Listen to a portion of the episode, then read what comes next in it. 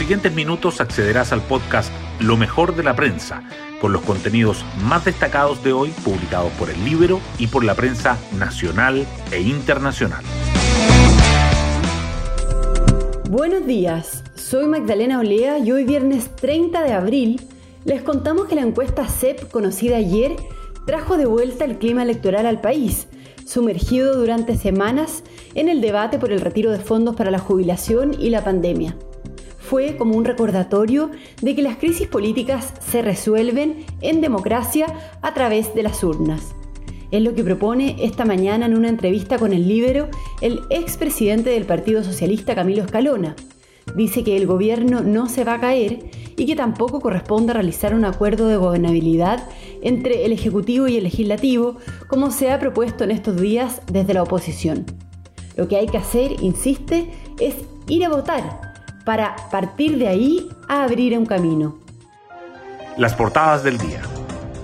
La reunión convocada por el presidente Piñera con las mesas de la Cámara y del Senado por un acuerdo para superar la crisis, que se realizará a las 10 de la mañana de hoy, comparte los titulares principales de los diarios con los resultados de la encuesta CEP. Respecto al sondeo, el Mercurio destaca que el gobierno, el Congreso y los partidos son las instituciones que generan menor nivel de confianza en la ciudadanía, mientras que la tercera resalta que Pamela Giles lidera la evaluación positiva entre los presidenciables.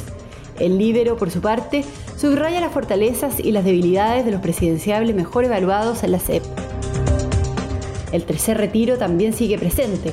El Mercurio destaca que el Tribunal Constitucional califica como improcedente que el Ejecutivo promulgara la norma sin esperar su fallo, y el Banco Central activa medidas para asegurar la estabilidad financiera del sistema.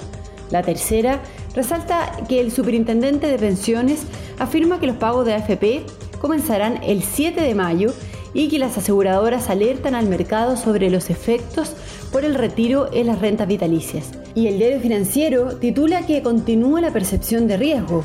El IPSA cae 6,7% en tres días y las tasas del mercado siguen al alza. La salida de 26 comunas del país, incluidas 10 de la región metropolitana, de la cuarentena total acapara las fotos principales. El Mercurio dice que parte el nuevo regreso a las clases presenciales y la tercera agrega que así fue el día de las 10 comunas desconfinadas de la región metropolitana, colegios, comercios y restaurantes. Por otra parte, el Mercurio subraya que los casos activos de COVID bajan de 40.000 y solo tres regiones siguen con una tendencia al alza en los contagios. Además, el Mercurio destaca que Joe Biden impulsa su agenda reformadora en contexto del fuerte repunte económico. La tercera, que la migración a Chile cae durante 2020, pero se duplican los ingresos por pasos no habilitados. Y el Libero entrevista a Camilo Escalona. La gente cree que el gobierno se va a caer y no, no se va a caer, afirma. Temas del Libero. El Libero cuenta hoy que si bien el 41% de los chilenos se identifica con el centro, la unidad constituyente brilla por su ausencia. La periodista Daniela Vaz nos explica. La encuesta CEP dada a conocer este jueves no midió liderazgos presidenciales, pero sí evidenció ganadores y perdedores claros. La ganadora es la diputada humanista Pamela Giles, quien de la mano de los retiros de fondos de pensiones ha capitalizado altísimo conocimiento y evaluación positiva. En el centro de la tabla, sin destacar, se encuentran los candidatos de la unidad constituyente, mayoritariamente identificados con la centroizquierda, al igual que la mayoría de los consultados. La encuesta CEP reveló que el 41% de los chilenos se identifica con el centro político, un 20% con la izquierda y un 18% con la derecha. Es decir, los votantes de la centroizquierda están ahí, pero la unidad constituyente no tiene identidad para captarlos. Según los analistas consultados, no tienen que ir a buscar los votantes de Jadwe, lo que necesitan es un mensaje para la centroizquierda, un espacio que también se abre para los candidatos de derecha. Pueden encontrar esta nota en www.ellibero.cl. Hoy destacamos de la prensa. El presidente Piñera recibirá en la moneda hoy a las 10 a los presidentes de ambas cámaras del Congreso, la senadora Yasna Proboste y el diputado Diego Paulsen, con miras a buscar un entendimiento que recupere el clima político y que permita avanzar, entre otras materias, en ayudas sociales y modificaciones tributarias. El objetivo, dicen en el oficialismo, es lograr un pacto que le dé gobernabilidad a lo que le resta del mandato presidencial. La encuesta CEP, que debido a la pandemia se realizó en esta ocasión vía telefónica, arrojó que Pamela Giles lidera la evaluación positiva entre los presidenciales, con 54%, y supera ampliamente a los demás aspirantes a la moneda. En Chile Vamos, Joaquín Lavín lidera la aprobación, pero Sebastián Sichel tiene más apoyo en la derecha. El sondeo arrojó también un 9% de aprobación para el gobierno del presidente Piñera.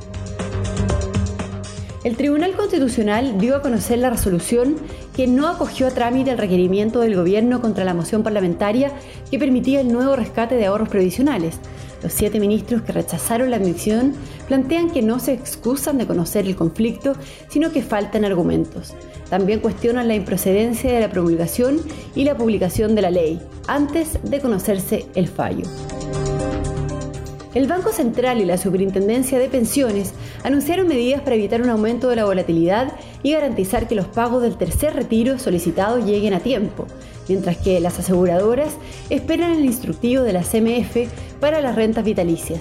Esto mientras el IPSA acumula pérdidas de 6,7% en tres días y las tasas del mercado siguen al alza. Y nos vamos con el postre del día. Pixar vuelve al mundo de Saul con un nuevo cortometraje.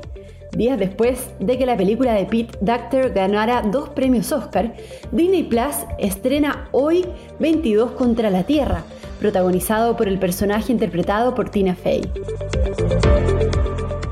Bueno, con esto yo me despido de este podcast. Espero que tengan muy buen día viernes y un muy buen fin de semana y nos volvemos a encontrar el lunes en un nuevo podcast lo mejor de la prensa.